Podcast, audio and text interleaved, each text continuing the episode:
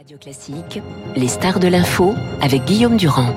Julien Normandie, bonjour. Votre nouvelle activité, évidemment, est au cœur des préoccupations des Français, puisqu'il s'agit pour vous, évidemment, euh, de tout ce qui concerne l'écologie et le fonctionnement des entreprises pour économiser euh, non seulement de l'argent, mais en même temps, évidemment, euh, tout ce qui pourrait être euh, euh, du domaine de, de de, ben, de la mauvaise gestion justement du carbone, de la mauvaise gestion donc euh, de tous les centres qui travaillent sur la technologie dans ces grandes entreprises. Mais il y a en même temps un peu une énigme autour de vous, vous le savez. Nous sommes ensemble ce matin pour euh, brièvement en parler. C'est de savoir pourquoi vous avez quitté l'entourage d'Emmanuel Macron, parce qu'à un moment tout le monde pensait que vous seriez même Premier ministre, puis on s'est dit après qu'il est il ne sera Premier ministre, peut-être va-t-il aller à Bercy. Et puis tout d'un coup, on s'est dit, mais où va-t-il? Peut-être que Bruno Le Maire va partir. Et puis finalement, on découvre que vous préférez la famille et que vous avez un quatrième enfant et que vous partez là. Quelle est la vérité dans cette histoire? Parce qu'il faut la dire? Ben, c'est une décision familiale, comme vous l'avez dit. Moi, j'ai été un engagé politique. Mm. J'ai travaillé pleinement, intensément. Euh, je n'ai pas compté mes heures, comme on dit. Mm. Mais je suis aussi père de quatre enfants.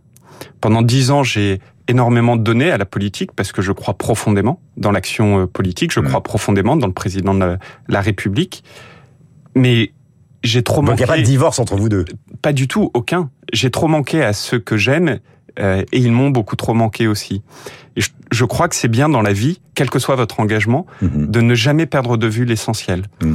Et mon socle familial est pour moi l'essentiel. Hmm. Et si on se dit la vérité, si, si, si on vous avait vraiment proposé, ou est-ce qu'on vous a vraiment proposé à un moment d'être Premier ministre?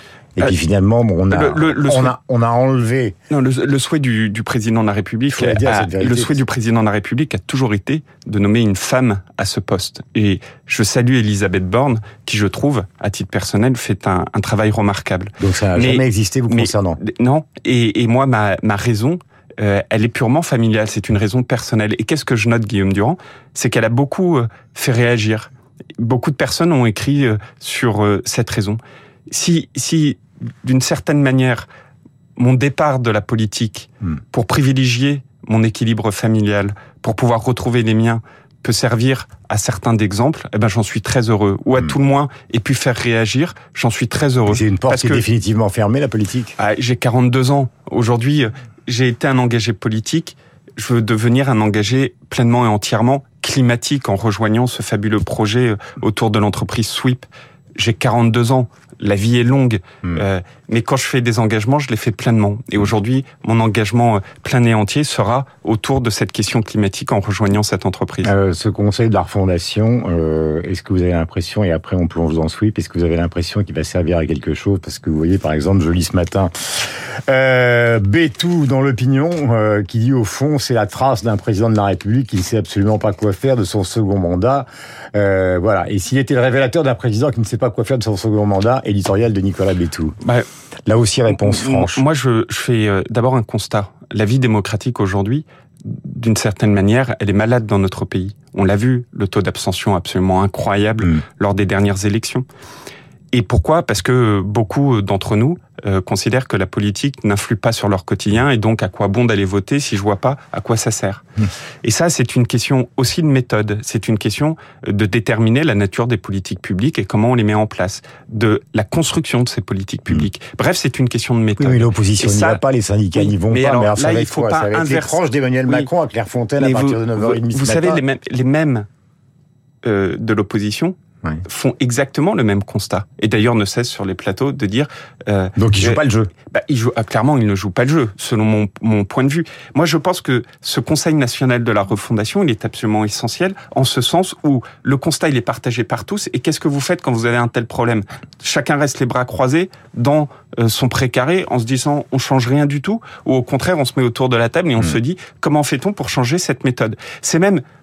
Euh, donc, moi, à mes yeux, quelque chose de très important, c'est-à-dire c'est le constat aussi que lors du premier quinquennat, euh, cette méthode mm. euh, euh, n'a pas été suffisamment bonne et qu'aujourd'hui il faut l'améliorer. Mm. Moi, je pense que c'est un, un, un, événement ou, ou, en tout cas euh, une dynamique très importante et qu'il faut construire dessus. Après que certains décident de ne pas y aller, c'est évidemment leur droit à titre personnel, je trouve ça dommage. Alors évidemment, l'arbitre, ce sera l'opinion, et c'est là où on plonge dans cette aventure euh, de sweep, parce que au fond, ce qui peut être aussi une contradiction dans cette affaire, c'est qu'il y a déjà eu le grand débat, il y a déjà eu la convention euh, euh, climatique.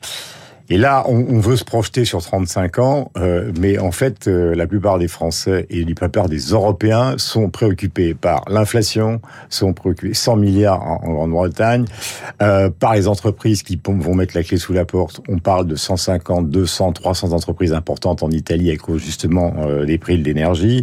Poutine menace de couper le gaz. Gazprom nous dit ça va être l'ombre et le froid euh, pour l'hiver, et c'est bien fait pour vous, car vous, faites, vous nous faites la guerre sans vouloir le dire vraiment, et vous, vous montez à bord d'une jeune entreprise qui a intention, justement, tout à l'heure j'avais du mal à trouver les mots, mais qui cherche à, modifier de l'intérieur des entreprises l'affrontement, qui est l'affrontement, justement, de, de l'automne qui arrive dans, dans trois semaines. Vous avez raison. Oh, et, d'ailleurs, cet été-là aussi montré, la crise climatique aujourd'hui, c'est pas une hypothèse, c'est une réalité. Mm. Euh, on a eu cette euh, énorme sécheresse, cette canicule. On a eu les inondations il y a quelques jours euh, au Pakistan, absolument euh, terrible. En fait, moi, ma conviction, c'est que les politiques publiques, elles doivent travailler de concert avec les solutions du monde privé. Mm. Et c'est pour ça que je suis aussi très heureux euh, de plonger pleinement dans ce monde privé, de pouvoir y apporter mon, mon expertise en rejoignant cette entreprise. Pourquoi?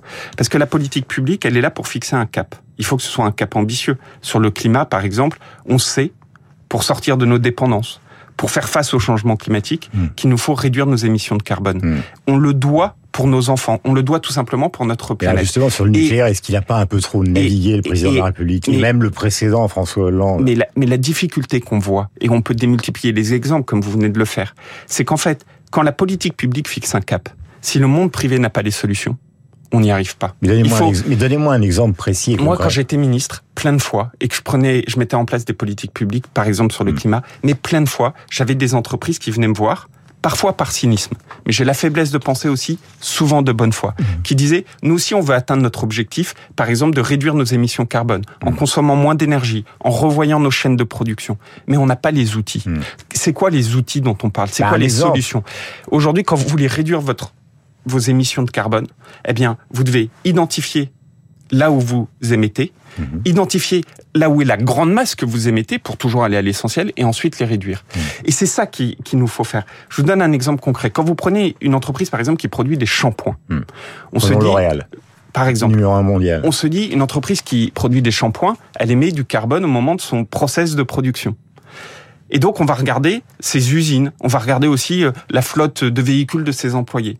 Mais figurez-vous que l'immense majorité, mais l'immense majorité du carbone émise par les entreprises qui fabriquent du shampoing, mmh. ça n'est pas ça. C'est quoi?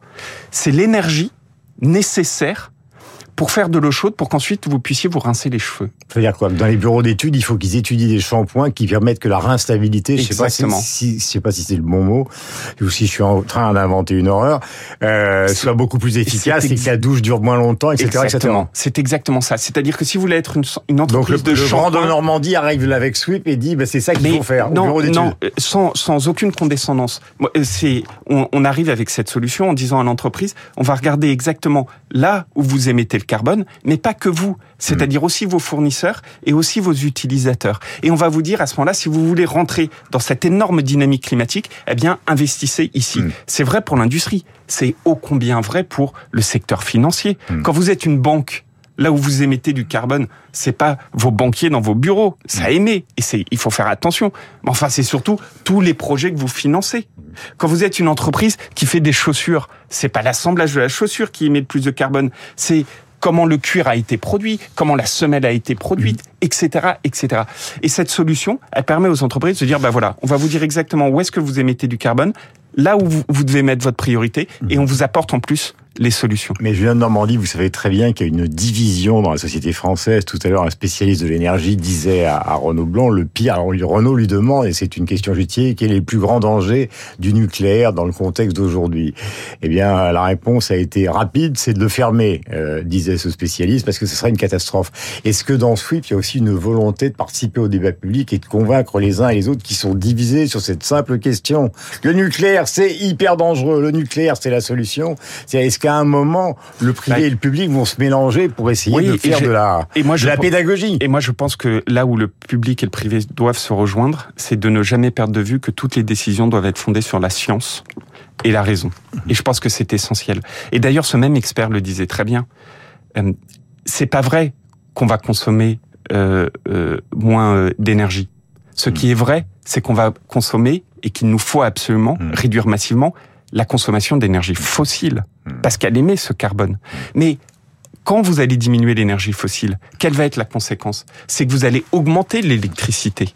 Et cette électricité, si vous voulez qu'elle ne soit pas responsable du changement climatique, il faut qu'elle soit produite de manière décarbonée, que ce soit par les renouvelables ou par le nucléaire. On a- voyez, la science, la raison, je pense que dans le débat public, c'est important, et je pense que c'est ça qui permet de rejoindre l'action publique et l'action privée. Nous sommes en direct avec Julien de Normandie. Deux questions avec réponse rapide parce que nous arrivons au terme et je vous remercie d'être venu donc donner ces éléments.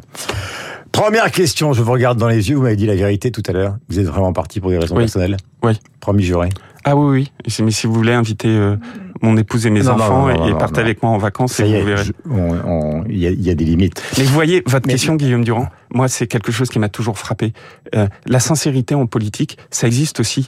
Qu'un homme politique fasse ce choix-là, bah, ça existe aussi. Et moi, je, je, je veux pas devenir l'étendard euh, de cela parce que c'est des raisons personnelles. Mais enfin, Hmm. pourquoi diable des personnes comme moi ne pourraient pas faire ce choix-là? Moi, je pense que c'est très important. Deuxième question, est-ce que Poutine veut nous étrangler dans cette affaire-là? Ben, en tout cas, euh, quand vous regardez le clip de Gazprom hier, c'est un véritable clip de propagande, euh, une mise en scène. Et vous voyez la géopolitique Et dont les mots sont effrayants. et les mots sont effrayants. Et la géopolitique dont vous parlez tant et tant euh, euh, sur cette radio euh, montre à quel point les rapports de force ont changé. Aujourd'hui, il y a la géopolitique de l'énergie. Mais je vais vous dire quelque chose. La Russie aurait pu faire le même clip sur l'alimentation. La Russie, depuis les années 2000, a changé de stratégie pour créer la géopolitique de l'alimentation. Exactement. Aujourd'hui, vous prenez beaucoup de pays au Moyen-Orient, ils sont entièrement dépendants du grain, du grain russe, avec des changements Mais de fallait- rapport de force Mais on énormes. savait, nous, quand on a commencé. Mais il y a une, Quand y a on a commencé à livrer des canons César, quand on a commencé on- avec les Anglais à entraîner les soldats ukrainiens, Oui, mais il y a eu une forme- ça allait nous tomber sur la mais, tête. mais surtout, il y a eu une forme de naïveté euh, depuis plusieurs décennies sur ces rapports de force. Aujourd'hui, par exemple, sur l'alimentation, l'Europe doit absolument assumer. Son rôle euh, nourricier, c'est-à-dire son rôle de partenaire avec euh, des pays euh, du continent africain qui eux aussi subissent d'énormes sécheresses pour faire en sorte d'éviter une énorme crise alimentaire. Mais voilà, aujourd'hui, ce cynisme euh, a fait changer les rapports de force et de nouvelles géopolitiques ont été créées. Euh, je crois que le, le clip de propagande de Gazprom d'hier en est un bon exemple et ils auraient pu le démultiplier sur d'autres sujets comme l'alimentation. Merci Julien de Normandie d'être venu Merci nous à voir vous. ce matin. La société s'appelle Sweep. Elle est installée à Montpellier, à Paris et à Londres et vous la rejoignez justement pour jouer ce rôle auprès des entreprises. Merci mille fois. Il est 8h29. Nous avons rendez-vous avec Abiker, David. Nous avons rendez-vous avec Franz-Olivier Gisbert.